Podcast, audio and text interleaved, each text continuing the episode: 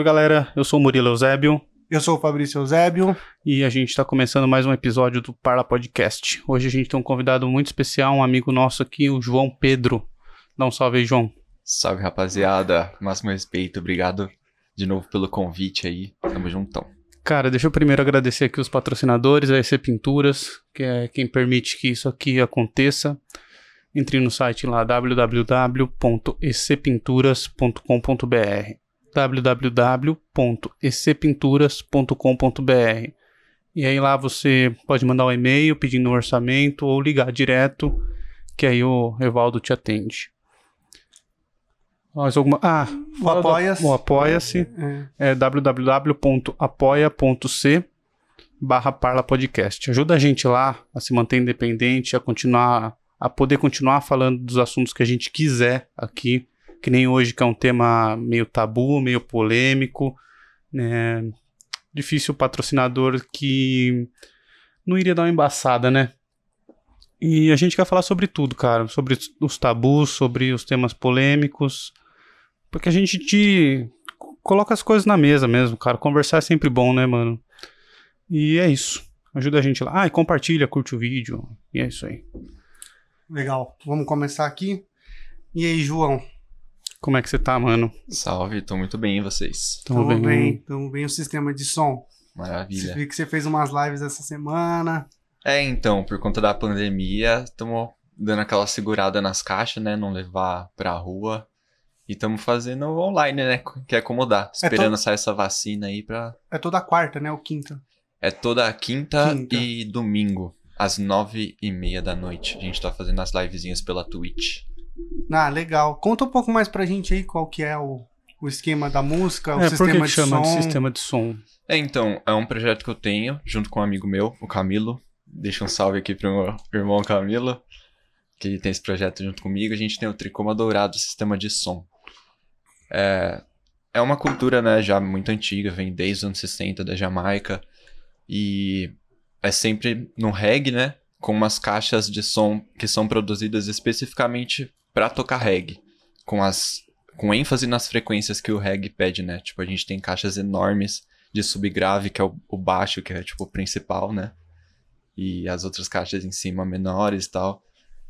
E, e é isso, a gente toca reggae nessas diversas vertentes, tudo no disco de vinil, Tudo em vinil. tudo em vinil. Como que você pega esses vinil assim? Deve ser até as coisas mais, mais novas é mais fácil. Mas eu, eu pergunto porque eu tenho um amigo meu que ele é da linha do, do metal, né?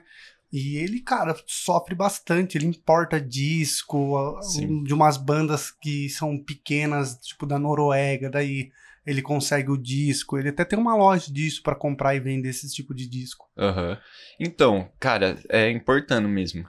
Tipo, tem quem vende aqui no Brasil, tem alguns vendedores já bem conhecidos. Vez ou outra eu pego com eles, assim, pela conveniência de já ter uma música ali que você quer, já tá aqui no Brasil e tal.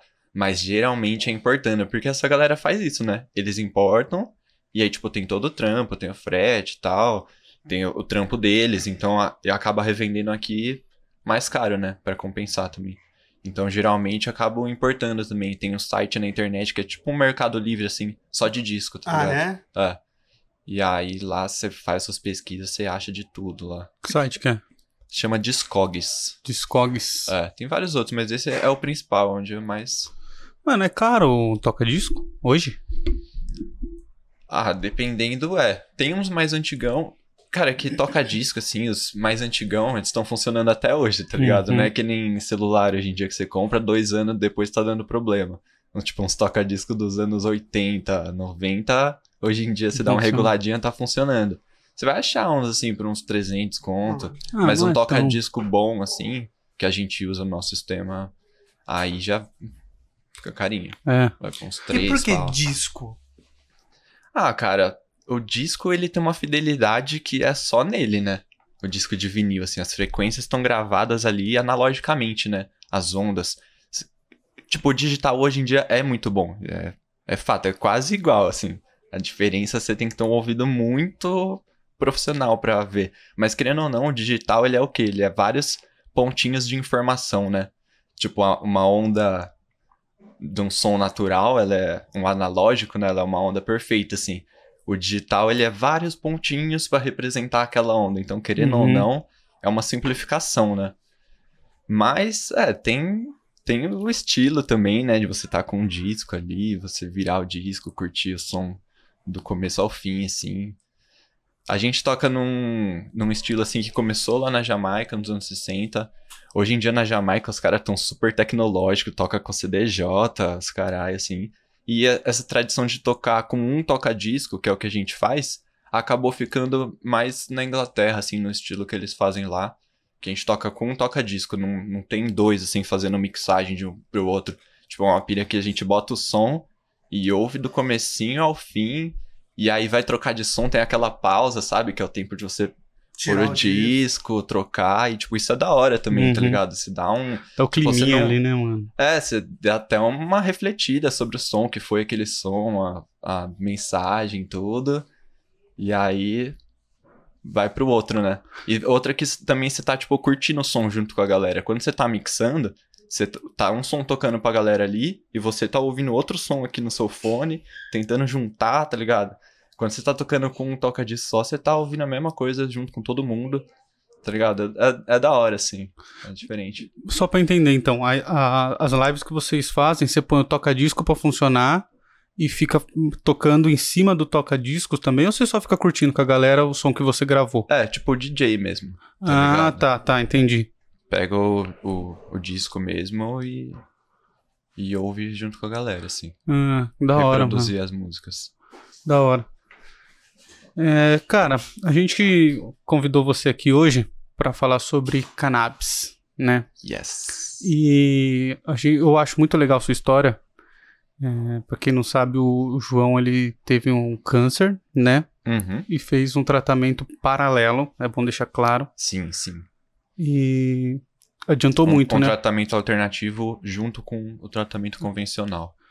Antes só de a gente entrar nisso, de você contar sua história e tal, e o que aconteceu, queria falar sobre a cannabis do início, assim, cara. Você sabe explicar por que, que ela é proibida?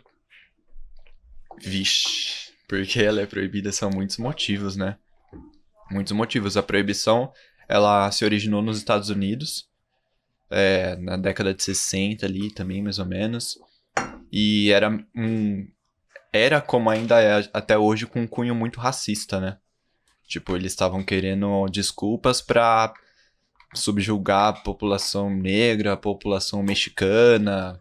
E rola até hoje, né? Esse negócio que nem nos Estados Unidos eles falam marihuana, né? Uhum. Tipo, eles falam marihuana, que é pra você já relacionar com o espanhol, que é com o mexicano, que é tipo a coisa errada deles ali. Uhum. Do Então- povo que não é nosso. É, sempre teve esse cunho racista, né? E a gente pode ir passando por vários. Mano, aqui a ganja entra em tantos ramos, tá ligado? Se for pegar, por exemplo, o ramo industrial, também ajudou a, a ser proibido. Porque a, a maconha ela tem muitos usos industriais. Tipo, hoje em dia se faz plástico, se faz é, biocombustível. E na época da proibição, se fazia, por exemplo, muito tecido, né? De cânhamo. Uhum. É tão antigo que até as caravelas dos portugueses, as, as velas deles, os panos eram de cânhamo, porque é muito resistente. E teve uma treta também, que foi justo quando tava surgindo a indústria do nylon. Hum. O nylon, ele tava meio que querendo roubar a cena assim, e o, o- os- as linhas de cânhamo eram muito resistentes e tal. Teve uma pressão também da indústria, teve essa questão do racismo. Hoje em dia tem questão medicinal também, tipo, tanto de remédio que você poderia deixar de usar fazendo um uso sério, consciente da planta, né? Recomendado por um médico e tal. Cara, são muitos fatores. Mas principalmente, com certeza, é cunho racista mesmo. E preconceito. Discriminatório, sim.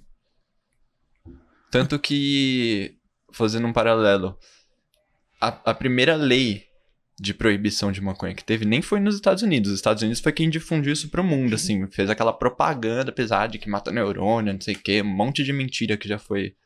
é, já sabe que é mentira hoje. Mas uma das primeiras leis contra a maconha foi no Brasil. Sério, mano? É, e, tipo, tava escrito na lei, era escrito que o, o- a pessoa negra que fosse pega consumindo a maconha, consumindo, o negro consumindo, era preso. O branco vendendo, não era nem consumindo. O branco, o fornecedor, o traficante, é- ele tinha uma multa. Então, tipo, era, era escrito isso pouco depois do fim da escravidão, sabe? Sim. Então, a- as bases são bem preconceituosas, bem racistas mesmo. Que pesado, né, cara? É, então. E hoje meio que ainda continua assim, mas eu acho que é velado, né? É, É só hoje você ver o, o número de condenações de negros contra brancos, cara. Você tem um estudo é, jurídico disso, tipo assim, ó, X porcentagem de negros, quando vão, são condenados. É, pro mesmo problema, essa porcentagem diminui drasticamente quando são pessoas brancas, tá ligado? Sim, sim. E. e é, é a continuação, só que velada, né? Ah, que nem na lei de hoje não, não distingue, né, quem é, quem é traficante, quem é usuário. Só Não, fala cara. que depende das circunstâncias e de onde você foi aberto, né? pego. Do então, local. tipo, no fim, essa, aquela mesma lei que eu comentei agora antigamente, só não tá escrito com as mesmas palavras. Mas na prática, a aplicação a gente sabe Sim. que é assim. Porque quem vai escolher quem é traficante, quem é usuário é o policial que fez a abordagem. É, o Ah, juiz que ou o juiz que vai jogar depois, mas é, o policial já, O juiz que vai dar sentença. Já sai metendo tapa na cara. E você acredita numa legaliza- legalização no país? Eu não só acredito, como eu tenho certeza. Tenho certeza que é, um, é um, algo que não vai dar mais pra voltar atrás. Tipo, é claro que a gente tá num contexto hoje com esse cara aí, esse lixo aí, né? que não, não dá muitas esperanças. Mas, assim, pensando um pouquinho mais a longo prazo, eu não tenho a menor dúvida. Os Estados Unidos que criou e que empurrou essa besteira pro mundo inteiro, tá ligado? Eles já estão voltando atrás, já tá descriminalizando. Um monte de estado já é descriminalizado, agora tá começando a nível federal, E os caras ganham muita grana, né, ganha velho? muita grana. A ONU também já tá reconhecendo como medicinal. Tirou, né? Da, Tirou da da- lista de, de drogas, né? É, da lista de drogas sem propriedades medicinais, que é um absurdo, né? Que a gente sabe o tanto de uso medicinal que tem. Então, cara, assim, apesar do contexto ruim, eu tenho certeza que vai ter uma, uma legalização mundial ainda e nós vamos viver isso, mano. E você acha que vai ser logo ou não no Brasil?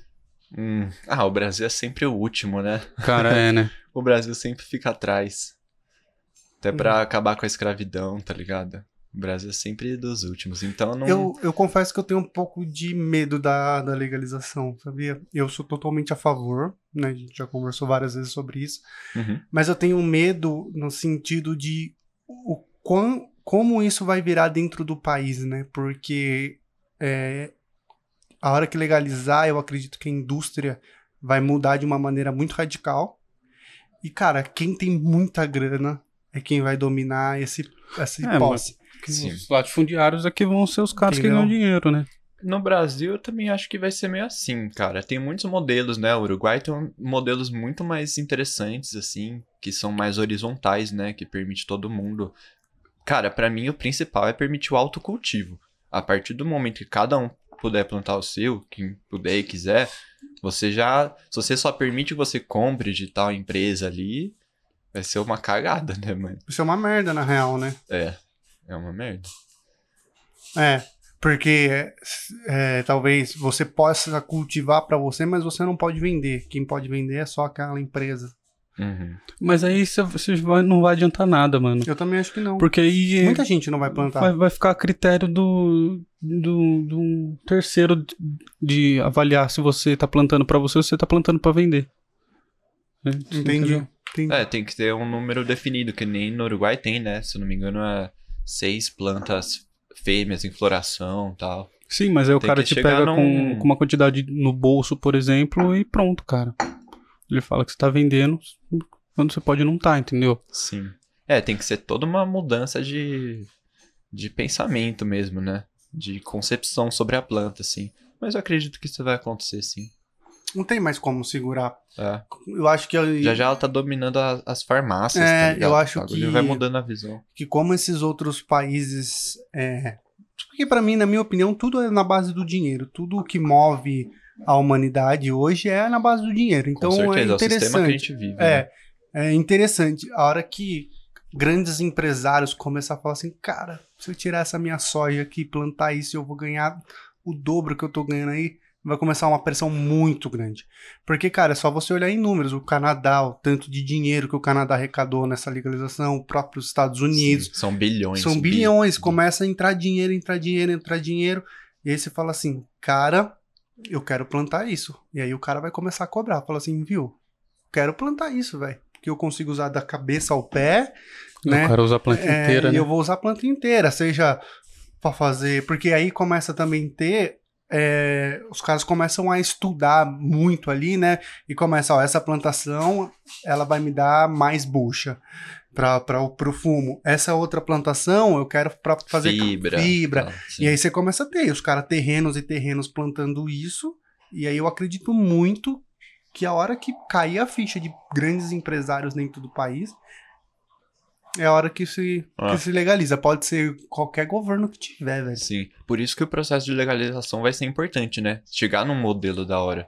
Porque isso aí vai, se- vai se decidir nessa hora, né? A regulação. Tem que Exatamente. ser regulamentado, É. tem que ser uma regula- regulamentação bem feita. Porque se a regulamentação for vir por pressão política de latifundiário, essas coisas assim, cara, a lei É vai, vir, gente, é. vai vir totalmente Moldada pra eles. moldada Sim. Pra os grandes, né? Pra dinheiro. esses grandes. Sim. Que é por isso que eu temo, por isso que eu falo que eu tenho uma legalização. Porque eu acho que hoje é mais fácil vir de uma pressão dessa do que simplesmente, puta, a população quer. Ah. E infelizmente a gente sabe como é no Brasil, né? O Sim. dinheiro manda e bem provavelmente vai ser algo focando no dinheiro mesmo, né? Que nem o Uruguai é um país muito diferente do nosso, né? Uhum. Lá o modelo é muito mais legal, tem tipo as, as co- cooperativas, tá ligado? Que a galera se associa, as pessoas se juntam, plantam dentro de uma associação pra elas, assim, ou tem o cultivo individual, ou pra quem não quer plantar, não pode, não sei o quê. O próprio governo tem um, um cultivo que eles dispensam para as pessoas fumarem mesmo, né? Tipo, eles fornecem na, Lá- nas farmácias, Lá então... pode o recreativo, assim, se- Sim. simplesmente. Sim, foi legalizado. Eu acho interessante, mano, porque também ficar nessa hipocrisia de fazer pra uso medicinal também não vai ser só. A Cara, galera quer fumar pra se total. divertir mesmo e não tem problema nenhum, cara. Total. Tipo assim, mano, é, é que o uso medicinal é uma urgência, né? Tipo assim, É. as pe- tem gente morrendo que não precisaria estar morrendo, tá ligado? É uma urgência. Mas tem que, tem que ser um discurso com muito cuidado, porque pode ser um tiro no pé. Hoje em dia já tá virando, né? As pessoas estão querendo separar. Cara, não, não existe maconha medicinal, tá ligado? Toda maconha é igual, cara. Toda maconha tem o CBD, tem o THC, tem vários canabinoides, todos com efeitos medicinais. Então você pode pegar a mesma planta e dar um, um uso medicinal para uma doença e tal, mas não existe, ah não, essa maconha é do demônio, que eles fumam, não sei o que, essa maconha é o remédio, e os caras tentam fazer isso hoje em dia com a separação das, dos componentes da planta, né? Eles querem pegar em laboratório um componentezinho assim, tipo, ah, o CBD. Hoje em dia o CBD é o, É o tá no auge, né? Todo é. mundo fala que. Tem gente que nem fala maconha medicinal, fala CBD, como se fosse só. Quando na verdade todos os canabinoides são medicinais. Inclusive existem estudos que eles chamam de. É, um estudo sobre um efeito assim que eles chamaram de comitiva. Que é comparando a ação de um canabinoide isolado, por exemplo, o uso de um CBD, você pegar um, um comprimidinho que só tem CBD, ou você fazer um, um uso de um óleo integral da planta com todos os canabinoides. É o efeito comitivo, é o efeito de tudo junto, e tá sendo provado como ele é superior, tá ligado? Ao, ao uso de uma molécula. Então a indústria farmacêutica tenta fazer isso, separar para falar, não, só esse componente é medicinal, se você quer uso medicinal, então você vai pegar essa caixinha aqui. Uhum, Quando na verdade não é isso, tá ligado? A planta é medicinal. Entendi. entendi. E do seu, pro seu tratamento, mano. Você descobriu que você tava com câncer com quantos anos? Tava com 19 anos na época. 19 anos. Você morava em São Carlos, né? Tava morando em São Carlos, em 2015. Uhum. E como foi isso, mano? Cara, foi um dia assim, do nada. Eu tava, tava me secando assim de frente pro espelho, passando uma toalha, e eu vi que eu tava com, com um caroço no pescoço. Foi tão do nada, cara, tipo, que eu nem vi o negócio crescendo. De um dia pro outro, de repente eu já vi o negócio assim, que tava um caroço no pescoço com três dedos assim. De. De um dia pro outro, um calombão no pescoço. É, eu não vi o negócio crescer, assim, porque é uma região que você vê, né? É, cara. Você passa no espelho, todo, você já vê se tem. E foi muito rápido, assim. Cresceu um caroção. E eu fui no médico no, no dia seguinte, assim. No dia não tava aberto, no, no segundo dia eu já fui. Eu gosto até de comentar que eu cheguei lá, eu fui atendido por um médico cubano, tá ligado? Ah, é? Porque foi bem naquela época das tretas que chegaram os cubanos, os caras falando, não, os cubanos são os comunistas guerrilheiros infiltrados, tá ligado? Vai destruir o Brasil. Pelo amor de Deus, mano, os caras é foda, velho. A medicina de Cuba é demais, mano. E digo Mano, isso. a gente não sabe, mas os americanos vão se tratar em Cuba, velho. Então, mano. Então, lá os caras. É, é outra mentalidade, né? E esse negócio de saúde. Médicos Sem Fronteira não é um programa brasileiro. Cuba manda pra mais, acho que 20 e poucos países Aham, médicos. Pode crer. Eles, eles produzem muitos médicos lá, né? É. Tem várias faculdades e tal. Eles são muito focados nesse negócio de saúde. E, enfim, o negócio que me reforçou mais ainda essa visão foi que eu cheguei lá, era um médico cubano, ele mal falava português, assim, direito, a gente se comunicou como deu. E, cara, eu, eu cheguei pra ele, eu não tinha falado quase nada. Tinha falado, ah, pareceu um caroço, mostrei, não sei o quê. Ele já virou pra mim e falou assim: alguém na sua família teve linfoma de Hodgkin? Aí, tipo, já já deu a cartada, assim, porque esse foi o tipo de câncer que eu tava. Chama linfoma de Hodgkin. E eu lembro até que na época eu tava acompanhando uma amiga minha, uma amiga que estudou, a Beatriz, ela estudou no ensino fundamental comigo, né? E pouquinho antes de acontecer isso comigo, ela tava enfrentando esse mesmo linfoma, tá ligado? E ela fez uma página na- no Facebook, onde ela compartilhava a história, eu tava acompanhando próximo, assim, então, a hora que ele falou a palavra, eu já liguei associou, tudo. falou é câncer. Já falei, mano, tô com câncer, tá ligado? E, E você tinha na família? Esse tipo, não. Eu tive uma tia que morreu de câncer. Minha avó teve, sim. Esse tipo, ninguém teve. Cara, Esse não tipo foi- é específico pra dar em, assim, que tem probabilidade de dar em jovens? Porque é difícil um jovem, assim, ter câncer, né? É, Você falou que a sua amiga tinha mesma idade que você e tava. é verdade. Eu- não sei se tem mais probabilidade de dar em jovem. É, é meio raro mesmo. Tanto que onde eu fiz meu tratamento, era praticamente só eu, assim. E é Geralmente espe- as pessoas mais velhas mesmo. É, e ele é específico porque esse linfoma de Hodgkin. Qual é a diferença dele pros outros? Você sabe? Ah, ixi, são muito. Câncer, a gente fala câncer assim, mas É, são mas é muito, muitos né? tipos de doenças. Cada um é um, né? O, o- esse que eu tive, o linfoma, ele é um câncer que dá no sistema linfático. Que é, tipo, basicamente o, o sistema do nosso corpo que faz essa função de proteger e combater doença e tal, né? E aí. Logo no, no que era pra te proteger é o que tá doente, né? É complicado.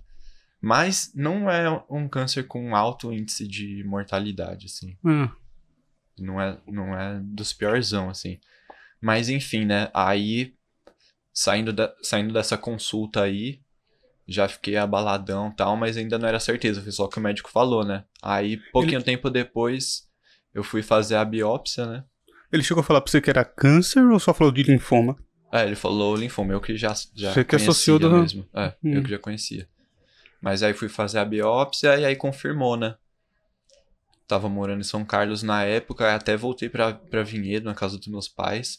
Porque aí a médica me encaminhou pra fazer o tratamento na Unicamp, que é o centro de referência, né? Uhum. Aí vim pra Unicamp fazer o- o, Tratamento. tratamento convencional. E como que foi seu tratamento convencional? O que, que ela falou pra você, médica? Então, é, passei com vários médicos, fizemos vários exames e tal, pra chegar num protocolo, né? Como eles chamam. É, eles veem quais são os tipos de remédio que você tomar na químio. Geralmente são uns quatro remédios assim. Vai tomando na veia, na bolsa, né? E aí ficou acordado que o tratamento seria seis meses de quimioterapia, uma sessão a cada 15 dias. É o tempo de você fazer a sessão, fica bagaçado, tipo, você começa a recuperar, depois de 15 dias é o tempo pro seu corpo voltar e aguentar a outra, né? Então, a cada 15 dias era seis meses, e depois desses seis meses seria 20 sessões de radioterapia. E Aí a rádio seriam mais quantos meses? a rádio é menos, eu não lembro exatamente, porque as sessões são mais diretas, assim, não tem que esperar Uhum. tanto que nem Não tem eu tanto não tempo lembro exatamente, mas era bem rápido, era coisa assim, tipo, dia sim, dia não, Ah, tá ligado? tá. No então ia dar mais máximo um mês. duas vezes por semana, mas era rapidão. Então- Ia dar menos tempo. Uhum. É. Então dá pra falar que ia dar mais um ou dois meses no máximo. Se fosse um É. dia sim, dia não. É. E, enfim, né? Aí eu como eu já tinha um certo conhecimento, assim, sobre a maconha medicinal, eu Sim. já usava, né? Já fazia esse uso dito recreativo Hum. que a gente falou. E eu já conhecia um pouco, assim. Eu já conhecia, tipo, o efeito da maconha fumada mesmo. Contra efeitos colaterais de químio, que já é algo totalmente dado como certo, assim, pelos médicos. E já tinha ouvido falar num possível combate ao câncer, tá ligado? Uhum. Então foi quando eu recebi essa informação que eu comecei a pesquisar, ir atrás, né, de estudos científicos para ter esse embasamento, assim. Fui procurar exatamente sobre a doença que eu tinha, se tinha já tinha algum estudo relacionando o tratamento com a cannabis, né? E tinha, não tanto quanto que nem se, se você for pesquisar sobre câncer de mama, você vai achar muito estudo, tá ligado? Dizendo que até câncer cerebral também. Sobre, eh, já tem muitos estudos sobre o efeito da maconha para atacar as células cancerígenas. O meu eu achei um estudo, dois, três, imprimi tudo, levei pros médicos, tá ligado? Fui super aberto, assim, tanto sobre o meu consumo Fumando. do fumo, quanto que eu iria produzir o óleo, tanto que comecei a produzir o óleo antes mesmo do tratamento, né? Antes de começar a químio. Eu tinha alguns amigos que já plantavam tal, e eles chegaram junto, fortaleceram, e a gente fez a extração em casa mesmo, assim, sabe? Como que é feito? Você pode falar? Posso, posso. É, tem muitos tipos de extração que dá pra fazer, mas para esse o, ma- o mais comum para esse tratamento é, chamam de RSO, Rick Simpson Oil, foi o nome do cara que meio que fe- fez a receita assim. E é bem simples, cara, porque você coloca a, a planta imersa em álcool, Hum. esse álcool vai chupar os Álcool de cereal.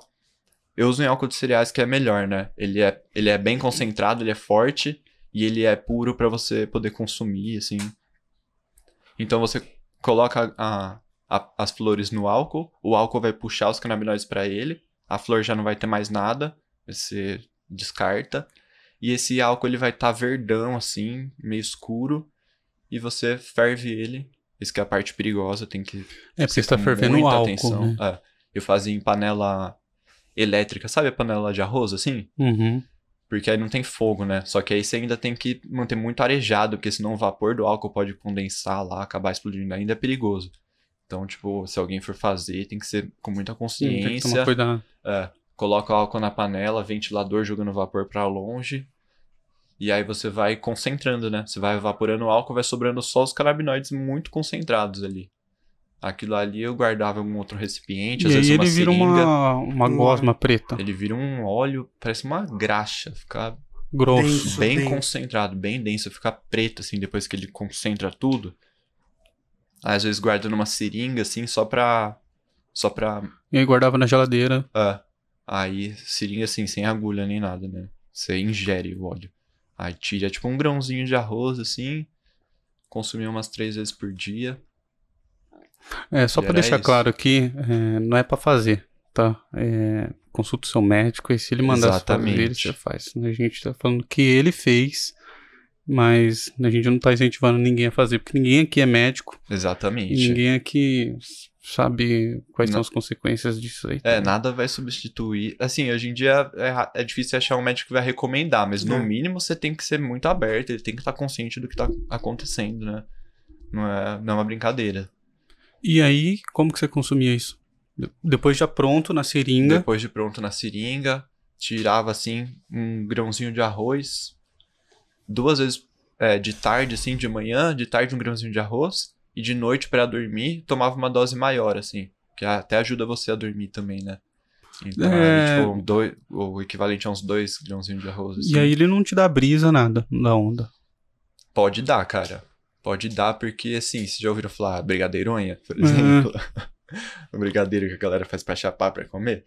No fim, é quase a mesma coisa, assim, se você pensar que você tá extraindo canabinoide e con- concentrando ali pra você ingerir. Entendi. Então, principalmente se alguém que nunca teve contato e tomar uma dose um pouco alta, pode dar um, um efeito mental, assim, um pouco, tá ligado? É. Mas é, depende da dose, assim. Aí também você começa bem devagarzinho, o seu corpo vai acostumando, você não é algo que você vai tomar e vai ficar. Você sabe me, Chapado, me assim. dizer se o, o mesma, a, a mesma substância que dá o efeito da brisa, vamos chamar assim, é a que combate o câncer? Sim. Hum. Sim.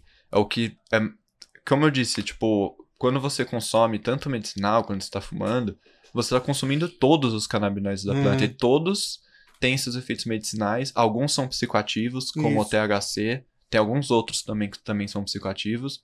E tem o CBD, que ele também tem seus efeitos medicinais e não é psicoativo.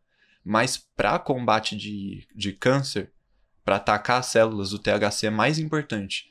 Todos são melhores junto, mas o THC é o principal. Entendi. Já para combate de efeitos colaterais de químio, o CBD é mais importante. Por isso que da hora você tá sempre consumindo tudo. É, não, Você tá eu aproveitando porque todo eu, o eu espectro. já pensei aqui, né? Quando, pra ser um remédio, tipo, pô, pra não dar o efeito da brisa, se- seria interessante, mas. É, ah, depende dos casos, né? Que nem, por exemplo, tem muitos casos de crianças que têm convulsão, e aí o CBD, ele atua mais. O THC é bom também, mas o CBD ele é mais forte em parar a convulsão. E ele não, não é psicoativo. Então você pode dar para um bebezinho um óleo que tem alta concentração de CBD que não vai dar brisa. Só vai parar A as, as convulsões. Mas para várias outras doenças, o THC é super importante. Entendi. Inclusive, nesse ponto, separar. tem gente que tem liminar, né, cara, pra poder plantar. Tem famílias que podem plantar, sim, né? Sim, aqui no Brasil eu já perdi a conta. Assim, considerando que a gente tem 200 milhões de pessoas, o tanto, os vários outros milhões que precisariam, deve ser tipo o quê? Umas 10, 15 famílias assim que tem. Mas Bem de pouquinho, algum então. lugar tem que partir, né? Se a gente Uhum. for pensar que poucos anos atrás não tinha ninguém. Uhum. Então, é bom que tá começando. Sim. E tem um resultado muito prático, isso de.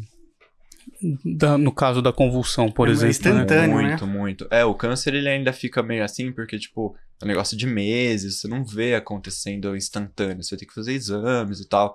Agora a convulsão, ou também quem tem crise de Parkinson, que dá aquela tremedeira, cara, é instantâneo. Tem vários vídeos na Cara, internet que é, é um absurdo, vídeo. você vê arrepia. É, arrepia. eu não sei, é que não dá pra falar se o cara era ou não era um ator, se o cara tava fingindo. Mas, Não, mano, é instantâneo, assim, o cara tá tremendo, ele passa na, na gengiva dele, parece um óleo. E, cara, na hora, assim, ele vai parando, vai parando. Sim, sim. Safe. criança com convulsão. Tem alguns, até tem algumas versões que é spray nasal, tem esse que passa na gengiva, que ingere e tal. E, meu, convulsão, assim, é absurdo. Tipo, tem casos extremos, que são casos raros, assim, de criança que tem, tipo, numa semana, 300 convulsões. Casos muito extremos, que, tipo, meu, é, cada convulsão você tá. É um. É muita coisa acontecendo no cérebro, muita informação, assim. você- depois de cada uma você sai um pouquinho prejudicado, sabe? Uhum. Então, essas crianças com casos muito severos não tem nem muita perspectiva de viver muitos anos. E aí você vê, tipo, começando a usar esse óleo. No dia seguinte, a criança tava esperando ter 30 convulsões e não tem nenhuma, tá ligado? Aí de- depois de um mês vai ter uma, vai ter duas. Quando tinha 300 numa semana. É que aí fica fácil de É você absurdo. criar o estudo científico nesse caso, né, cara? Porque ele é instantâneo. É, ele fica É, tipo- palpável, você não precisa nem ser o cientista, né? É. Você- ele fica palpável ali, você vê acontecendo. Sim. Alzheimer também, cara. Tem um, tem um caso muito. Não é legal, né? Um caso interessante, assim, que é o, o seu Ivo. O filho dele fez um canal no YouTube contando toda a história. Ele estava com um Alzheimer muito avançado e ele já não lembrava mais quem era a esposa, quem eram os filhos.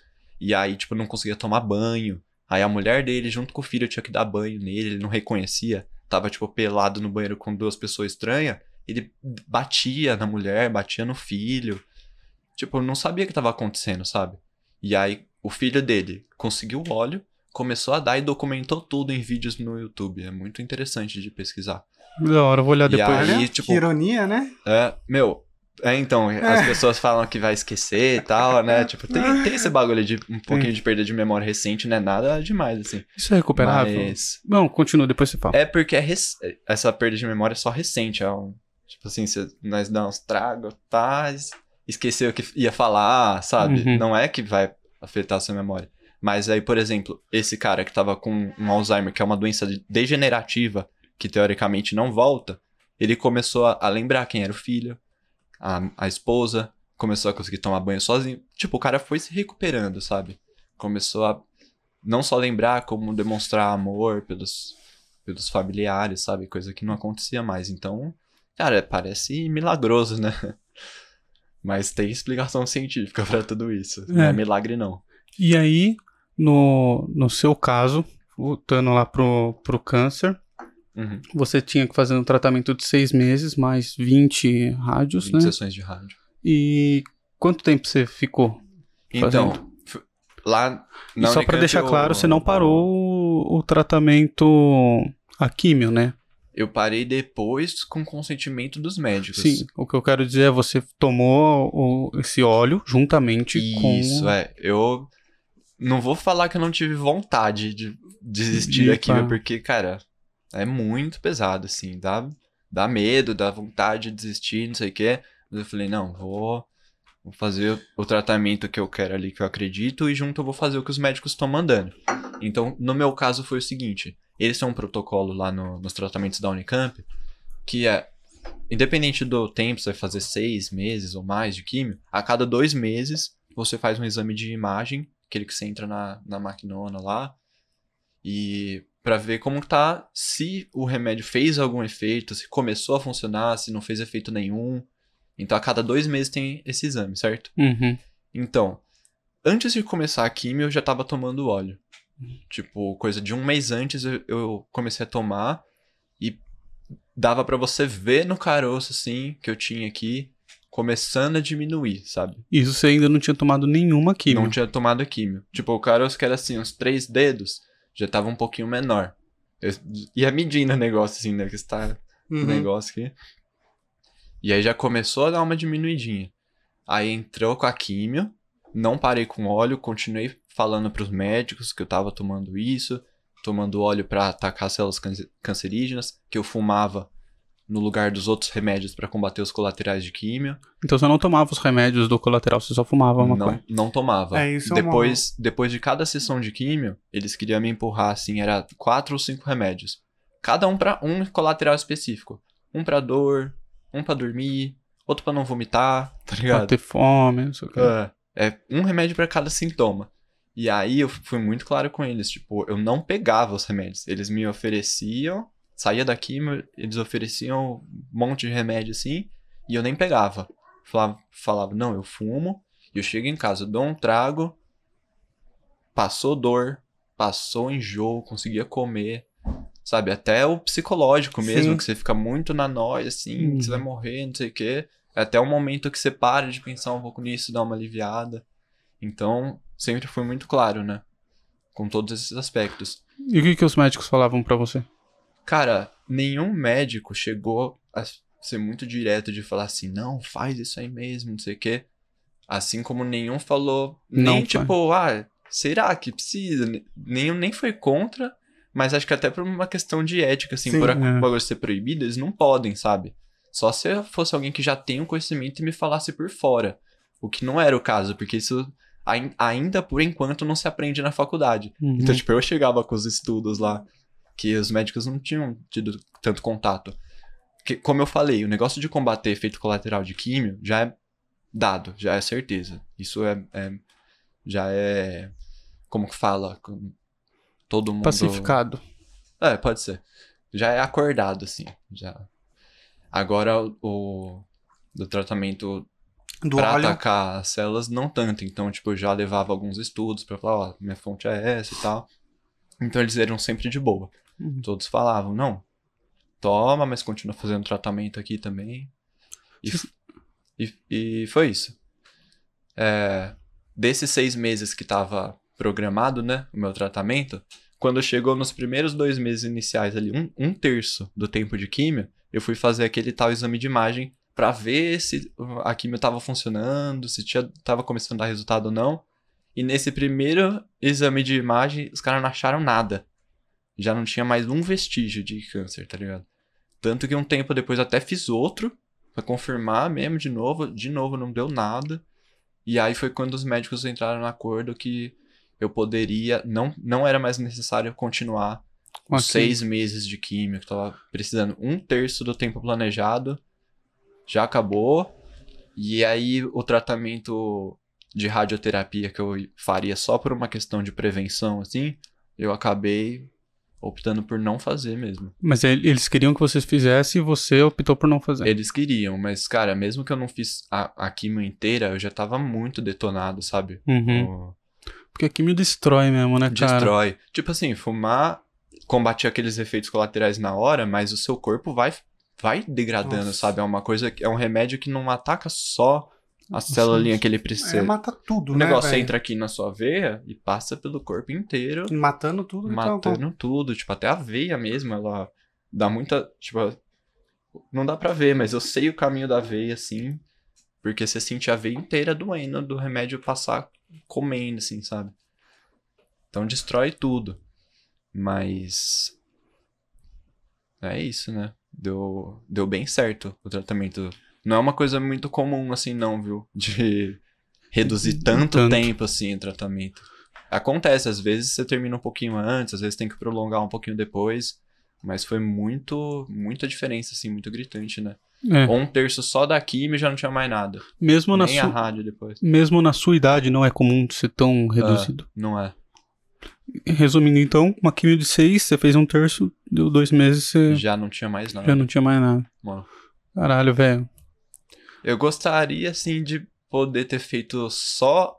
Porque, assim, não- o meu caso não prova, né? Hum, Eu Não. não sou a prova viva de que a maconha mata o câncer, não é assim. O negócio tem que ser. Tem que ter muitos estudos muito bem feitos e tal, né? Mas. é, tive vontade de não fazer química, sabe? Falar, não, vou me tratar só com óleo. Aí, se funcionasse também, seria uma prova mais, Mais concreta ali. robusta. mais né? concreta ainda, né? Mas, mas é um com risco essas também. coisas, é, é melhor não arriscar, né, cara? É. É melhor não arriscar. Você não Ô- chegou a propor pra, pra universidade fazer algum estudo com você? Acompanhar Nossa, isso? Não, na época nem me passou pela cabeça. Na verdade, até hoje não tinha me passado. Podia ter. Eu acho que Mas é- seu pai também não ia deixar, mano. Como assim? Porque eu- quando, quando eu fui lá na sua casa, a gente tava conversando, tava conversando com seu pai, ele falou assim pra mim: o João pode fazer o tratamento que ele quiser, mas ele vai fazer o tratamento convencional. É, bota fé. Era a ideia dele. É. né? Ah. E assim, você era. Você tinha 19 anos e tal, era outra pegada. Você ia Sim. obedecer seu pai ali. É, e, e mesmo. É, Foi uma, foi uma ideia que eu cheguei também, assim, sabe? Até porque o tratamento ideal com o óleo, ele é um tratamento muito intenso. Você precisa de muito óleo, muita planta. Sim. É, Porque o tratamento ideal, se eu não me engano, é coisa de 60 gramas de óleo, que é muita coisa, E durante uns três meses. Como eu contava só com a produçãozinha de alguns amigos que me salvava, consegui também uma vez uma associação lá do Rio de Janeiro, que na época era até escondida, assim, porque passava os remédios tudo escondido, conseguia uma doação deles também, mas eu não tinha todo o óleo que eu precisava para fazer o, o tratamento integral. Você Então tem- eu falei, mano, eu vou fazer o- tudo que tá à minha disposição. você tem uma proporção de, de quantas gramas barra quilos por, por óleo? Uhum. 10%. Putz, é muita. Então você Se você muito. tiver 100 gramas, o que 100 gramas de uma flor de qualidade, que é, é muito, e se for comprar é absurdamente caro. Quanto custa, mais ou menos? Ah, uma flor muito bem cultivada, assim, os caras podem vender 50 reais uma grama. Nossa, É inviável, você por precisa isso... de 100 gramas. Pra fazer 100 gramas Então, você faz o quê? 100 gramas você faz 10 ml. Você precisa de 600 gramas pra fazer os 60 ml lá. Por semana. Não, os os 60 gramas é o tratamento completo, que é pra Hum. você tomar ao longo de uns 3 meses. Ah, tá. Então você precisa de, tipo, mais de meio quilo pra fazer esse tratamento, Nossa. certo? E de uma flor de qualidade, fica inviável, cara. Por isso tem que legalizar o plantio, tá ligado? Que é um remédio que você faz na sua casa, não precisa de equipamento de farmácia e tal, tá ligado? Putz. Mas é. Você precisa ter muita planta, sabe? É complicado. É Aí por isso planta. Também foi um motivo que eu mesmo não quis abrir mão do tratamento convencional, não tinha como fazer todo o tratamento alternativo ali. E, mano, quando você tá numa situação dessa, claro que cada um tem sua cabeça, mas a minha cabeça era, mano, quero sair dessa, tá ligado? O que tiver à minha disposição, eu vou abraçar. Tipo, os caras não estão desenvolvendo tratamentos quimioterápicos à toa também, tipo, tem muita ciência envolvida, muitos Sim. estudos, eu vou abraçar tudo que tá à minha disposição. É, pra eles chegarem ao ponto que chegou, né, cara? É. Disponibilizar o remédio, muito estudo. Sim, sim. Muito estudo. E você sabe falar pra gente uma proporção do ideal pro que você tomou? O ideal Tipo, era você tomar desses quanto? 60 gramas totais, o quanto que eu tomei? É, Putz, eu não sei dizer certinho, porque era assim, ah, um, um amigo doou lá uma cota da produção dele. Vamos Mas- em casa, faz o óleo e fazer um pouquinho. Depois chegava mais um pouquinho. Mas, cara, Fez várias deve- vezes, né? É, fiz óleo muitas vezes. E. Mas eu acho que não chegou à metade do ideal. Do ideal mesmo. Deve ter, deve ter tomado um, umas 30 gramas. e o que é bastante também. É, não. O negócio com certeza funcionou, assim. Mal não fez, né? Não. e sobre o fumo? É, o fumo é uma discussão muito, muito ampla, né? Hoje já se tem estudos que falam que não é bom você começar a fumar é, enquanto seu cérebro está em desenvolvimento, Que é até Né? os 21 anos, que é né? até os 21. com certeza. E a maioria das pessoas, eu acho, né? Então, assim, é um achismo, começa a consumir antes. Acho que sim. Uma Ah. coisa meio de adolescente É. rebelde. Ah, o negócio é proibido, eu vou fumar, não sei o que. Rola. É, cara, com certeza. Se for fazer um negócio com consciência, se você quer fazer sabendo o que você tá fazendo, o ideal é você esperar. Se você ainda é adolescente, é com calma. Eu comecei adolescente. Eu fumei a primeira vez com 15 anos. E fumava bem de vez em quando, assim. Nem, sei lá, uma vez a cada dois meses, dava Uhum. um, um traguinho e tal. Coisa leve. Quando eu, foi, quando eu fiz meus 18, assim, que eu comecei a consumir mais e tal. Mas o ideal é isso, né, mano? Se você puder esperar, né? Não tem porquê. Seu cérebro tá se desenvolvendo ali ainda. É assim como não é bom um adolescente beber, tá ligado? Sim, lógico. Adolescente que enche a cara também tem problema de desenvolvimento. É, na verdade, não use drogas. Quando for legalizado, você usa. Ah, não sei, né? O álcool é legalizado. Então, é, Mas, enfim, é aquele negócio, tipo, tem quem fala uso recreativo. Eu gosto de falar uso adulto, tá ligado? Porque, meu, você vai usar. Tá ligado? Você, você não tá fazendo mal a ninguém. Assim como você pode estar na sua casa querer abrir uma breja. Tipo, você tomar uma breja, você tá fazendo uso recreativo da breja? Que seja então, tá ligado?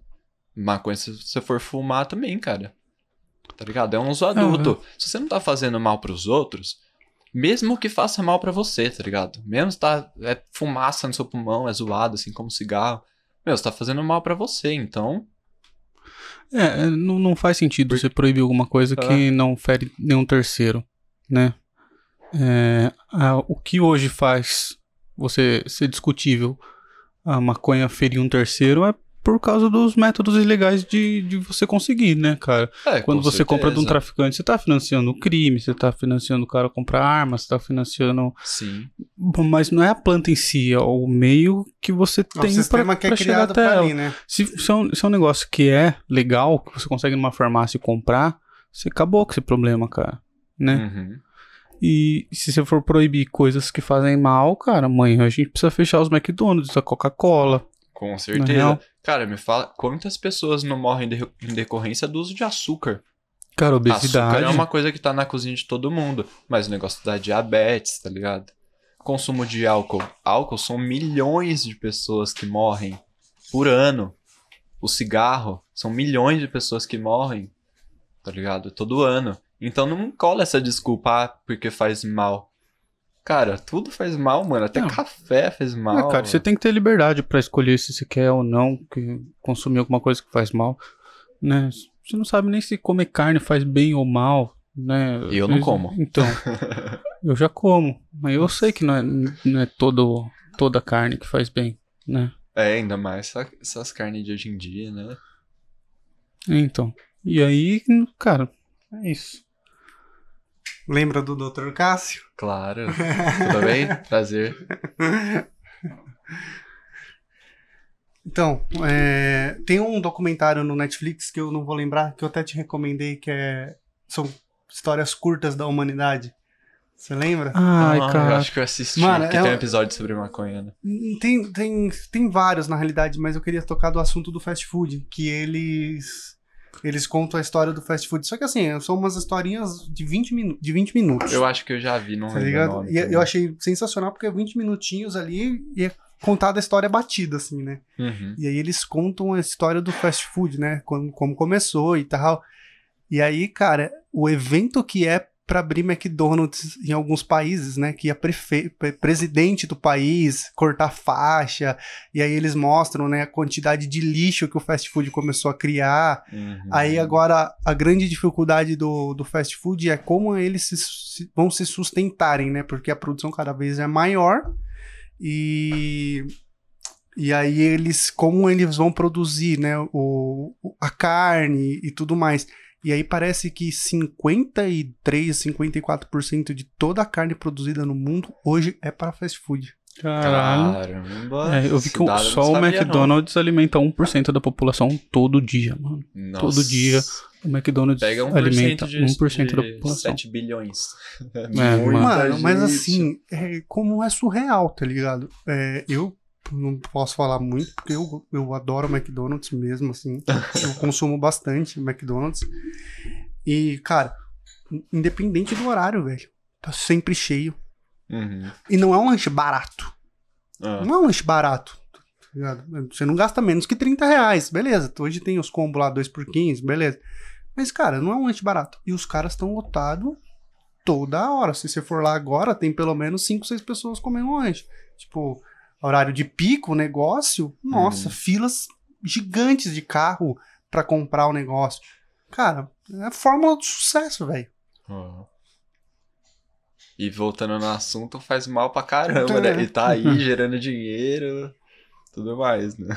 É, uma baita indústria, mano. Então, e aí, aí se a gente for entrar nessas de proibir as coisas que nos fazem mal, aí, cara, putz, a gente vai entrar numas de, de proibir tudo, porque tudo de certa forma faz mal. Sim, vai depender até- da quantidade que você usa. Exatamente, até água, cara. Pega 10 litros de água e vira pra você ver se não É. vai morrer. Você morre, tá ligado? Morre de consumir água, tipo, que é aquela fita, né? A que Overdose, entre o entre o remédio e o veneno É, o- é a dose que define. Mas no caso da maconha, você não consegue ter uma overdose fumando maconha, né? Mano, saiu até um estudo uma vez que os caras meio que mediram, tem tipo um negócio, se eu não me engano, chama LD50, que é tipo a dose letal em 50% dos indivíduos. Hum. Tipo assim, os caras pegam rato, dá vai dando várias doses, dá um pouquinho, na, na outra dá, dá mais, na outra dá mais, até eles chegarem numa dose que 50% dos indivíduos morrem. É a Uhum. dose letal média, tá ligado? E eles viram que a dose de THC é algo tão surreal, tão surreal, é tão alto, que se você for, for consumir isso fumando, você teria que fumar, tipo, se- 70 quilos. Tipo, é uma coisa que não tem Caramba. como. tipo, num, num dia não tem Você como. não tem hora suficiente pra fazer tanto cigarro Meu, de se você maconha. tiver 50 gramas ali, você não con- não consome um dia, não tem como, tá Dorme ligado? antes. Então, na prática, é impossível morrer. Tanto que, querendo ou não, até hoje, qual, fala um caso documentado de pessoa que morreu de uso De de maconha. É, Não Eu existe, não mano. conheço também. Não existe um caso documentado. Tá ligado? Se for falar, ah, o cara fumou e caiu. tá ligado? Mas, Bateu o carro. é, de, decorrente, de decorrência do uso em si, não tem como você morrer. Comendo Doido, tem. né? Também não, porque como você come 70 quilos Ah, é. Dá pra comer nem 70 quilos de arroz e feijão. E se conseguisse, você morreria também. É verdade, né, mano? Faz sentido. É, Foi idiota isso que eu falei, né? eu sempre dou uma, mano. Cara, e esses negócios aí, você falou de, de brigadeiro, brownie. Cara, eu vejo isso. Pizza, tem de tudo. Tem Balinha. pizza? Ah, hoje em dia tem de tudo, né? Você faz a extração ali num azeite. Pô. Em vez de você fazer com álcool, tem que fazer no azeite. Você põe na pizza. Ou você faz na manteiga, você põe na brigadeira. É, então, eu- isso que eu Pra quem é vegano, faz no óleo de coco, ó a dica. é isso que eu ia perguntar. na realidade, não é que pega a planta e joga lá. Você tem que fazer um preparo antes, né? Tipo, o pessoal prepara o óleo, a manteiga, aí tem a manteiga base de, né? Sim, sim. É porque assim, a planta, se você pegar ela, se você pegar uma planta viva e tal, a dosagem de THC nela é muito baixa. Ela tem, ela tem THC numa outra forma. Que, tipo, em vez de ser THC, é THCA, é ácido tetrahidrocannabinol, que é uma versão da molécula que não é psicoativa. Então, se você pegar uma planta crua assim e morder, você não vai sentir praticamente nada. Então, tem um processo que você faz que é para você converter esse THCA em THC, que chama descarboxilação. Parece complicado, mas não é nada além de você aquecer. Uhum. Tem uma temperatura certa ali para você fazer uma extração bem feita tal. Que você vai descarboxilar, você vai transformar aquele THCA que não é psicoativo no psicoativo, né? Por Então, isso que só fumando daí, porque você esquentou e queimou. Exatamente. Quando você quando fuma, você já tá fazendo aquela descarboxilação e já vem no THC. Quando você vai comer, não é só jogar ali. Então, tipo, por exemplo, vai preparar um brigadeiro, a galera faz a manteiga. Aí você deixa ali, tipo, uma ou duas horinhas até no banho-maria pra não queimar. Aí vai ocorrer todo esse pro- processo de descarboxilação, vai ficar na forma absorvível. E aí tá que deu pau. Que da hora. Vai ensinando as receitinhas. né? É. From. João. É. João. From. Que foi um apelido de escola É. do cara. Long time ago. Meu, é, João, a questão da, da marcha. Você foi bastante ativo, né? Nos, nas últimas que teve aí, né? Sim. Você é um organizador, você faz a organização, você participa só com o pessoal. Eu já fui organizador quando eu morava em São Carlos. Tá. Antes mesmo de rolar toda essa treta medicinal e tal, eu já era envolvido, né? Já gostava, já pesquisava, é, em todos os meios, politicamente também, então eu sempre fui envolvido. Comecei a colar em São Paulo, nas marchas que lá, vixe, o negócio é 10 mil pessoas, é, Nossa, que grande. é muita gente. Na verdade, que é, é, é mais, é mais. Acho que eu tô viajando, é muita gente. Enche a Paulista lá inteira, tá ligado? E aí eu comecei a me envolver, co- comecei a colar em reunião de organização da marcha em São Paulo, fui aprendendo. E quando eu tava morando em São Carlos, meu, cidade universitária, né? Tem uma USP, tem um UFSCar, tem muito estudante, Muita maconha. muita maconha, muita gente que gosta. Falei, mano, você tá moscando, vamos organizar o bagulho aqui também, né? Aí juntamos um grupo de amigos lá, que gostava, que era ativo politicamente, e começamos a organizar. Que não é nada além de, tipo, mano, faz um evento no Face e fala aí, quem, quem curte mesmo a ideia, quer atuar politicamente no assunto, na questão, fazer alguma coisa, né? Não só ficar em casa sentado fumando. É, não mano, é nós nem- precisamos legalizar, então vamos agir. Não é nem um negócio pra quem fuma, né, cara? Pra quem não fuma é bom que legalize também. cara. É, tanto que tem várias pessoas que não fumam que colam na marcha. É, então. um bagulho bom pra sociedade, tá ligado? É, cara, você diminui o dinheiro que o tráfico acaba recebendo, você, o seu estado passa a ter mais dinheiro recolhido de imposto, tá ligado? Independente de, do que você acha, se o estado desperdiça ou não dinheiro, mas, cara, É, arrecada mais, sabe? É, só de diminuir a violência pra mim já valia, cara. Sim. E com como que é a relação com a polícia quando tem uma marcha? Porque, cara, marcha da maconha e o bagulho é proibido. E aí. É, E aí, tipo assim, a gente tem a liberdade de expressão, você pode erguer car- cartazes, fazer o que você quiser, mas você não pode fumar. então, mano, eu não vou saber agora certinho o ano. Foi, acho que antes, um pouco antes de 2010 até. Que a marcha tinha tanta repressão, os caras chegavam na rua, levantavam um cartaz escrito maconha, a polícia já chegava batendo e prendendo e falando, né, que é apologia às drogas. Isso. E foi lá naqueles anos, faz, deve fazer uns 10 anos, um pouquinho mais talvez. Agora eu não lembro certinho a data. Mas foi uma questão que foi até pro STF. E o STF julgou que é plenamente legal. A maconha não é legal, mas, mano, você falar falar sobre, sobre. você tá falando. Não é que você tá incentivando o uso. Mano, você tá. Tipo, mano, essa lei é errada, eu acho que essa lei tem que mudar. Isso que nós tá falando. Então o STF decidiu que pode. A partir daquele ano, já não tem mais tanta repressão que nem antes, que a polícia chegava batendo. Sabe Só que já foi que- assim também? Ah. O samba. Você pensa que a polícia pegasse nego tocando samba na praia, em qualquer lugar, assim? Então, e por quê? Quem que tocava samba? É a mesma fita, é racismo, tá ligado? Total. Mas, voltando pra questão das marchas, aí varia muito, tá ligado? Que nem se você chegar na marcha de São Paulo, que tem milhares de pessoas na rua, não tem com o que a polícia fazer. Tá todo mundo queimando um e aquela fumaceira passando pela de cima da Avenida Paulista, tá ligado? Agora, no nosso caso que a gente organizava lá em São Carlos, já era mais Era embaçado, porque ah, nossa marcha deve ter batido o quê? Uns 300 pessoas? Pô, a gente pra é caramba, bastante. É, ainda mais pra primeira, assim, na cidade, foi legal, né? Mas a polícia tá ali andando do lado, nós falava, mano, ó, nós tá lutando pro bagulho ser legal. Por enquanto quer dizer que é ilegal. Então não levem que a polícia vai estar tá lá. Se pegar, vai dar treta. E os caras, vocês sabem como é, né? Fuçado, outro vai é. procurar, vai achar. Um outro deve ter rodado. E como em São Paulo também deve acontecer, a hora que o cara vira o Então, bequinho ali, É isso. Em São Paulo, tipo, se você tá na massa ali, no, não vai no acontecer Voco nada. Voco, quero ver quem vai te pegar.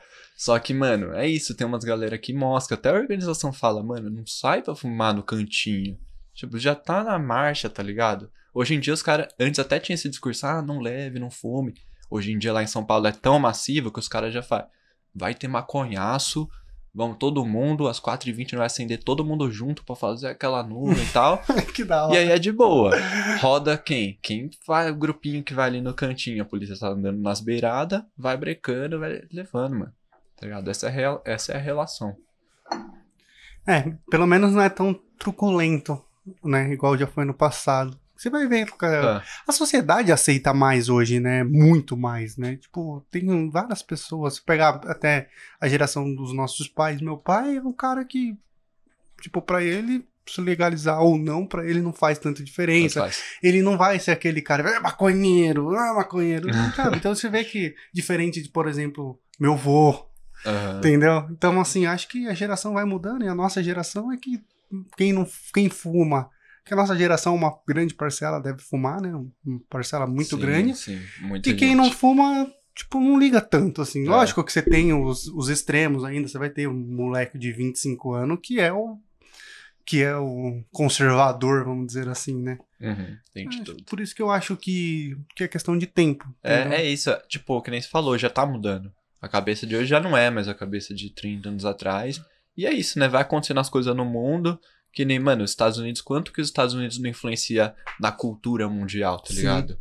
Na forma de pensar. A partir do momento que os Estados Unidos legalizar tudo, que vai ser bem em breve, acho que agora entrando o Biden, Biden. lá, já, já tá rolando uns movimentos, já tá, já tá, já teve votação a nível federal, vários estaduais, e, mano, em breve lá vai legalizar federalmente, e aí você vai ver quantos países não vai seguindo atrás, que nem seguiu quando proibiu, agora vai seguindo pra liberar. E a gente é um país que, principalmente agora, a gente lambe tanta bota de americano, né, mano? No Agora que não é pra, mais. no que é pra, Agora não lam- mais, é, mas no que é pra, pra imitar, não imita, né, cara? Sim. Agora não mais. Imita só as coisas erradas, né? Eita, mas. É uma mentalidade, né, cara? Mas enfim, é, talvez é, nesse governo eu acho muito difícil, né? Sem chance, mano. Tenho nem esperança. E o próximo para 2022 é muito incógnita, né, cara? Eu não tenho esperança nenhuma, tipo, Nossa, pode ser que esse. Do jeito que as coisas vai, pode ser que esse lixo leve de novo. eu né? acho que não. Eu Eu que espero leva, muito que não. Eu acho que não. Eu acho que quem se o Dora se candidatar, eu acho que ele tem grandes chances. que bosta. É. Mas, mano, é, Você sabe por que eu é falo uma isso? bosta, mas qualquer coisa. É, sabe por que, sabe por que eu falo isso? Eu até, eu, eu e o Murilo discuti muito isso. Quem que é pior, né? Quem que é pior, a discussão Bolsonaro. ou o Dória, né? Mas, Bolsonaro é tipo, pior. e aí a gente tava nessa o discussão. Dória é um lixo também, pra deixar bem claro. É, a gente tava nessa discussão. E você sabe, como meu trampo eu viajo muito Brasil, eu fiz amizade em vários lugares de, de fora do estado de São Paulo. E, e eu já tô vendo comparações de tipo assim, Bolsonaro e Dória. Bolsonaro fala isso, isso, isso da vacina. Dória tá, li- tá liberando, tá comprando e tal. É, Então, tipo assim, pessoas de Salvador, pessoa do Sul, sim. pessoa de, de Maceió. Eu já vi pessoas, eles compartilhando isso. Então, assim, pra mim, essa, essa questão da vacina virou totalmente política, né? Sim, e o que o Dória tá é, o que o Dória tá fazendo, por mais que seja positivo pra sociedade, ele tá fazendo com viés político. Com certeza. E o cara agora- tá mirando lá, né? e agora, 2022. ele que tá com essas vacinas na mão e o Dória está fornecendo vacina pro Paraná, o É. Dória está é, oferecendo. É. Cara, a galera lá em cima tá vendo Dória, Dória, Dória, Dória, Dória. Sim, que nem ele falou, tipo, não, a vacina tá aqui em São Paulo, só que quem quiser vir pode vir, porque São Paulo, pá, São Paulo você é acha- no governo. E, mano, é isso, né? O Dória é um. Vixe, o Ele é o cara verdadeiro sujão, político, né, mano, velho? Sujão, tá ligado? Só que aí. O, o- a comparação é tão extrema, tipo, mano, um presidente que é anti-vacina. Mano, onde não está, tá ligado? que até a coisa mais simplesinha, que é tipo, mano, tomar vacina, um bagulho que deveria ser básico, já fica tipo, mano, olha só, o cara vai dar vacina. Enquanto a comparação é o cara falando que não vai tomar a vacina, tá ligado? Mano, É, o negócio é Posso ficar falar tão, palavrão, tão né? na ignorância, porque assim, a galera acha que simplesmente é toma quem quer. Cara, mas não quando é assim, velho. assim. A vacina é um pacto social. Não Sim. adianta metade tomar. Nunca tinha ouvido nessas palavras, mas é bem isso, né? É É, cara, vacina é um pacto social, porque se, se É. eu tomo você não toma, você pega a doença, ela, ela transmuta em você e a minha vacina para de funcionar, você entendeu? Sim, É por isso que todo ano a gente tem que tomar vacina contra a gripe, porque a gripe evolui. vai mudando. Evolui não. Não sei se evolui é o termo Ela certo, mas ela muta. transmuta Muta. Ela muta. e. E ela fica imune ao anticorpo que você já tem. Sim. E Assim aí você tem que tomar é- vacina de novo, não sei o quê. Assim como esse vírus agora já tá É. mutando É, também, já então. estão descobrindo outras variedades. É isso, né? Tipo, mano, tem gente achando que vai tomar vacina no bumbum e vai sair pulando, correndo, lambendo o corrimão do metrô de São Paulo, tá ligado? Quando a gente sabe que não é assim, velho. Tipo, é pelo menos 70% da população, né? Se eu não me engano. É. Não, não pode ser isso, mano. Tipo, É, tom- a Tem que ser igual o gadão lá mesmo, que o cara põe a esteira assim, né? É. O gado vem tal, tal, tal, tal. Dá vontade, velho. Dá vontade. Mas é aquilo, né? Tem que preservar os direitos individuais, mas isso já foi discutido. É- é- o negócio vai ser assim, pelo que eu entendi. Me corrija se eu estiver errado. Você não quer tomar? Então tá, é um direito seu. Só que aí também nós vai ter as restrições, né? Mas É, hoje tipo- já é assim, Fron. Eu não sei o que, que a galera tá é verdade, viajando. é verdade. Porque pra você matricular seu filho Isso na é. escola, você tem que dar Tem a que- carteirinha de vacinação. Se você vai pra algum outro país, por exemplo, se for pra Colômbia, Fui. a Colômbia você é obrigado a apresentar que você tomou a vacina de febre amarela. Febre amarela. É, então. 40 dias antes. É, Então, cara, verdade, eu não tô você inventando não- a roda. cara, quando eu fui tá aí, mano. eu fui. Uma vez eu fui pegar um avião. E aí eu cheguei assim, tá ligado? Com a minha passagem, e tinha um cara na minha frente discutindo com a mulher que a- ele, não, Não. ele não tinha vacina. E a mulher falou: você não vai entrar. E não entra. É, Aí ele, não, ser. pelo amor de Deus. Ele falou assim: ele tinha, só que, tipo assim, ele tava com 38 dias, precisa ser 40, alguma coisa assim. Não entra. Não entra no avião. sim, tá certo. Troca né, sua mano? passagem pra daqui dois dias. A regra é essa. Então você já é obrigado. Sim, vamos fazer isso aí também, né? Entendeu? Então, assim, essa é a ideia de que pô, É. a sociedade já tramita dessa maneira. Criança, por exemplo, é obrigada a tomar também, né? Tipo, não, não, não obriga a criança, mas os pais são obrigados a, a vacinar. Sim. Nossa, porque, meu, esse movimento anti-vacina aí é o mais sem noção que existe, velho. As pessoas pegam umas mentiras e sai, tipo, tudo sem fundamento, tirando o crédito da ciência. Nossa, nós tá vivendo tempos complicados, né? Complicado, mano. Pra quem achou que a internet ia chegar, era dar informação, vai resolver tudo. Mano, o que Hum. mais rola é informação errada? Uhum. Aí não ajuda, né? É, Aí é onde, onde a gente falha é na educação básica de cada um, né, cara? Você vê aquelas pessoas que ficam abraçando essas coisas, normalmente são pessoas que não têm muito acesso à educação, cara. mais porque ou acreditam menos, em tudo. mano. Mais ou menos. É, Porque pior você que tem, tem um, gente um que- grupo de pessoas estudadas falando absurdo, mano. Mas aí eu acho que são pessoas mal intencionadas ou pessoas que são burras mesmo, cara. Porque não é possível. É porque às vezes ganha também, né? Ganha palco, sabe? Cara, todo É. médico que eu vi que, que é antivac, na verdade, não é médico, é político, mano. Não, O médico antivacina. pelo- O cara não fez faculdade, né? Então. Pelo amor de Deus. É, aí sim, é, também acho que é interesse. Mas, mano, eu já, já discuti com gente no meu trabalho, por exemplo, que não queria vacinar os filhos, tá ligado? Achando um absurdo que era obrigado a vacinar o filho, porque acredita que a vacina vai dar au- autismo nas crianças, ou que a vacina tem. Me falaram isso já, tipo, tem componentes pra deixar seu sistema imunológico mais fraco. Velho, pra quê, mano? Pra quê? Vão gastar milhões de investimento, pesquisa, não sei o quê, pra deixar as pessoas mais fracas, mano. É uma teoria da um discurso- conspiração. Mano, é, é uma teoria das conspiração muito, fácil, mano. né? A gente se apega muito à teoria da conspiração, velho. É bizarro, velho. É, todo mundo tem alguma, né? Todo mundo tem alguma.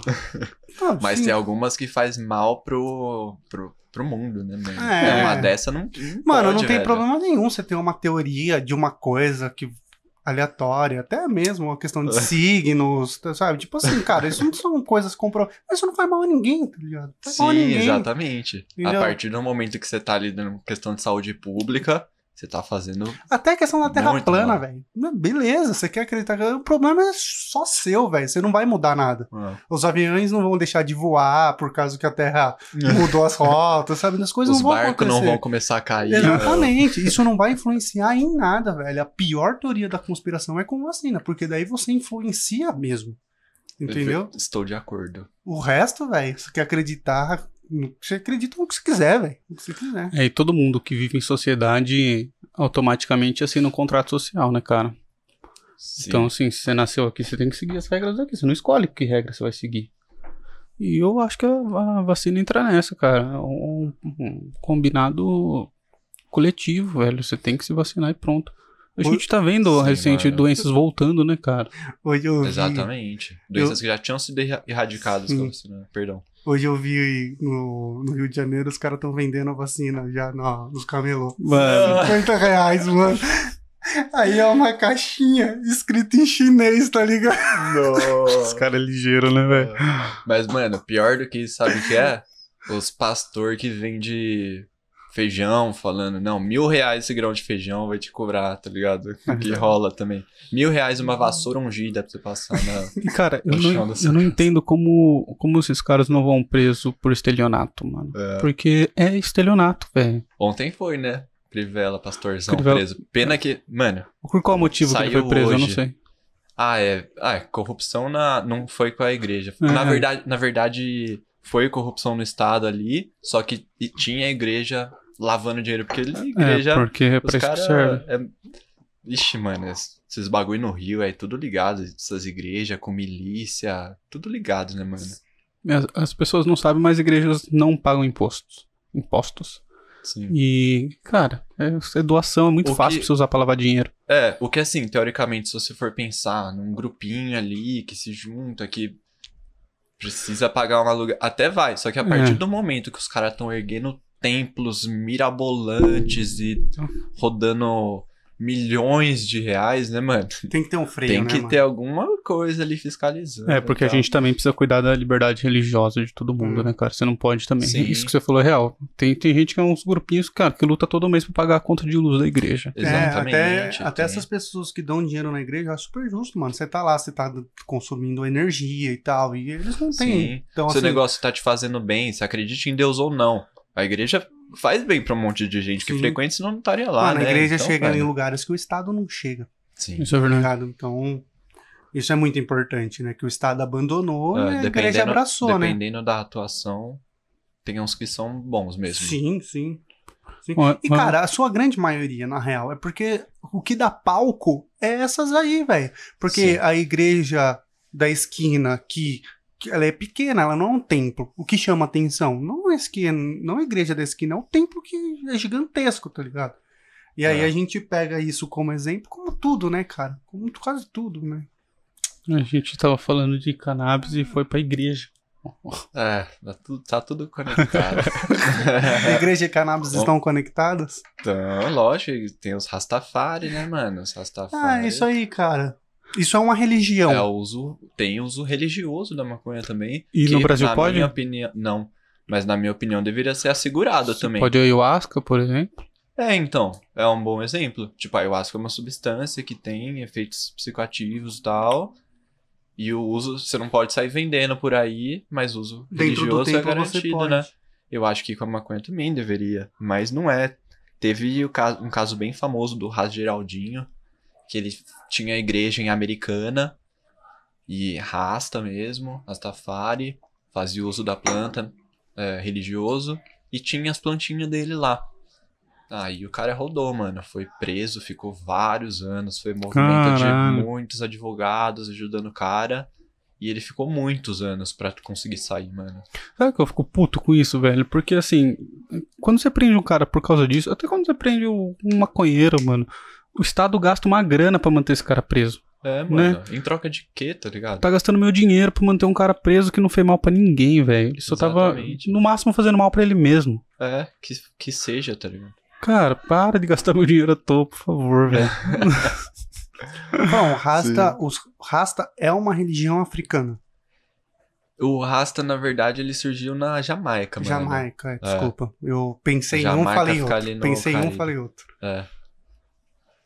Surgiu lá, mano. Lá é muito, muito comum, né? O consumo, consumo da ganja e eles.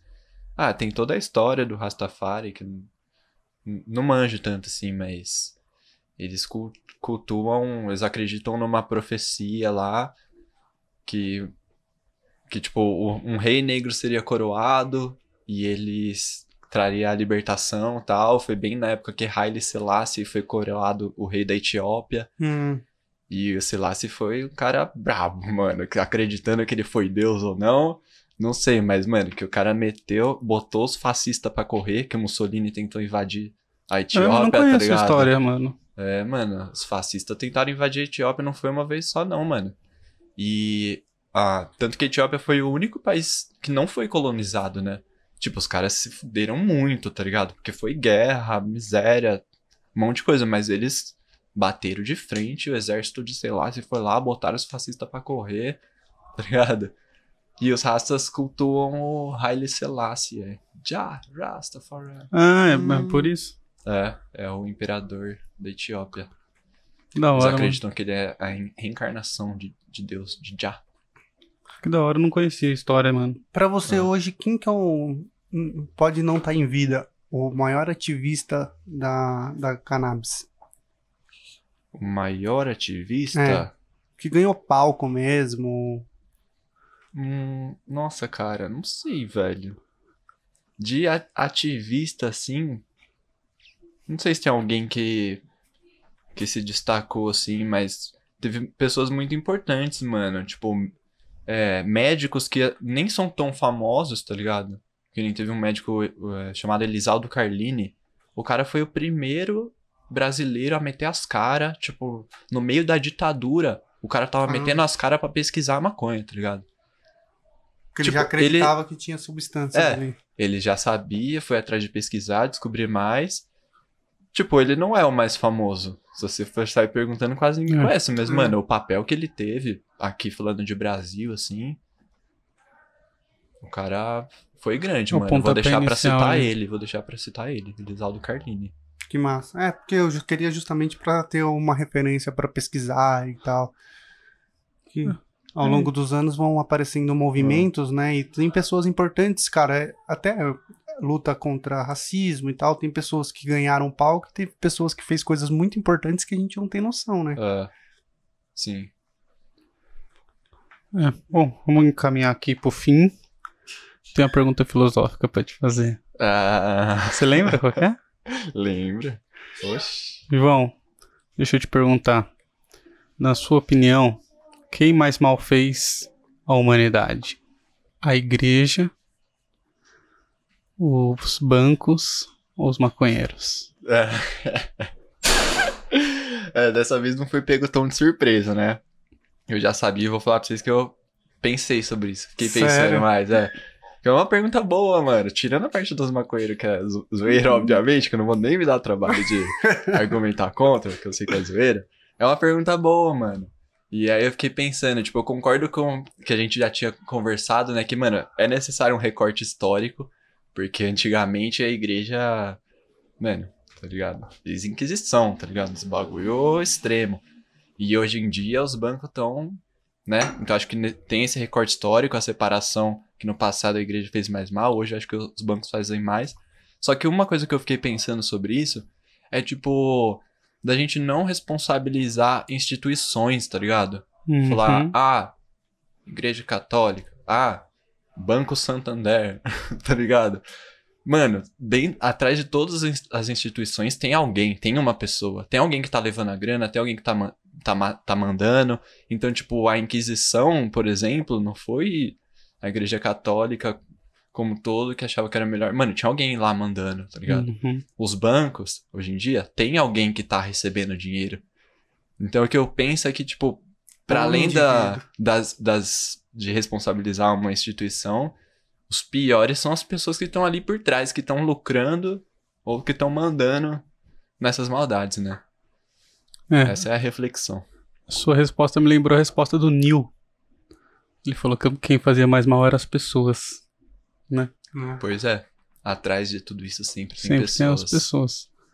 É isso, mano. Essa pergunta é uma homenagem ao Albujanras, que já. Claro, grande ícone. Mano, ele é muito bom, o né? que velho? é a, A vida. vida?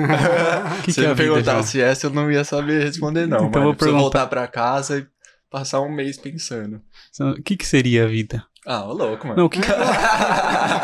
ah, fala qualquer coisa, mano. Você vem na, prim- na primeira coisa que vem na sua cabeça. Nossa, mano, isso aí me pegou.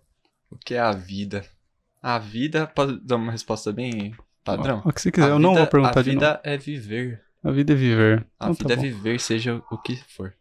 É isso aí, João. Obrigado, cara, por ter vindo, conversado com a gente. A gente aprendeu bastante hoje, né? Sim.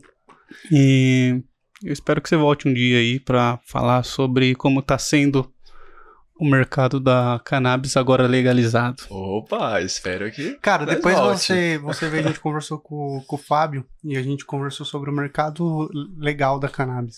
Foi legal, cara. Hum, interessante. É uma outra visão, cara. A visão de um empresário que trabalha com produtos para, né? Que toma na cabeça também direto, é. cara, com preconceito, com, Sim, certeza. com opressão. E é isso. Beleza? Bom, tem mais alguma coisa pra falar pra galera aí? Ah, queria agradecer vocês, né? Sempre um prazer poder encontrar vocês. Espero que a gente tenha essa próxima aí legalizada. Em breve que a gente seja com milhões de, de seguidores e views. Exatamente, é isso aí, só agradecer mesmo. Isso aí, João. aí, João. Muito obrigado, viu, meu amigo? Tamo junto. Isso É aí. nóis. Galera, link do Apoia-se tá na descrição. Entra lá, ajuda a gente. É, segue lá no Instagram, é arroba parlapodcast. E é isso. Curte, compartilha. Qual que é o seu Instagram? O Instagram de sua banda? Vou fazer meu, meu merchan aqui, então. É o Tricoma Dourado Sistema de Som. É o meu, meu sistema de O que, som. que é com tricoma Camila. dourado? Você explicou, eu achei mó legal. O tricoma, o tricoma dourado ele é uma referência a cannabis, né? Porque o tricoma ele é uma estrutura vegetal ali que sai na flor da planta e é lá que nasce, que se gera os canabinoides, né? É onde tá a magia. Seja onde- o remédio, seja o que você vai fumar. É, é no tricoma. E o dourado é só um, um estágio de maturação mesmo, que ele fica douradinho, bonitinho. da É o hora. tricoma dourado. E aí, nossas redes, você, vocês acham no Facebook e no Instagram. Só pesquisar tricoma dourado. nós. ou Dourador? Dourado. Hum. No Facebook é tricoma dourado sistema de som. E no Instagram, só tricoma dourado. Acha nós lá. Isso aí, galera. Obrigado e até a próxima. Tchau, tchau. Tchau, tchau.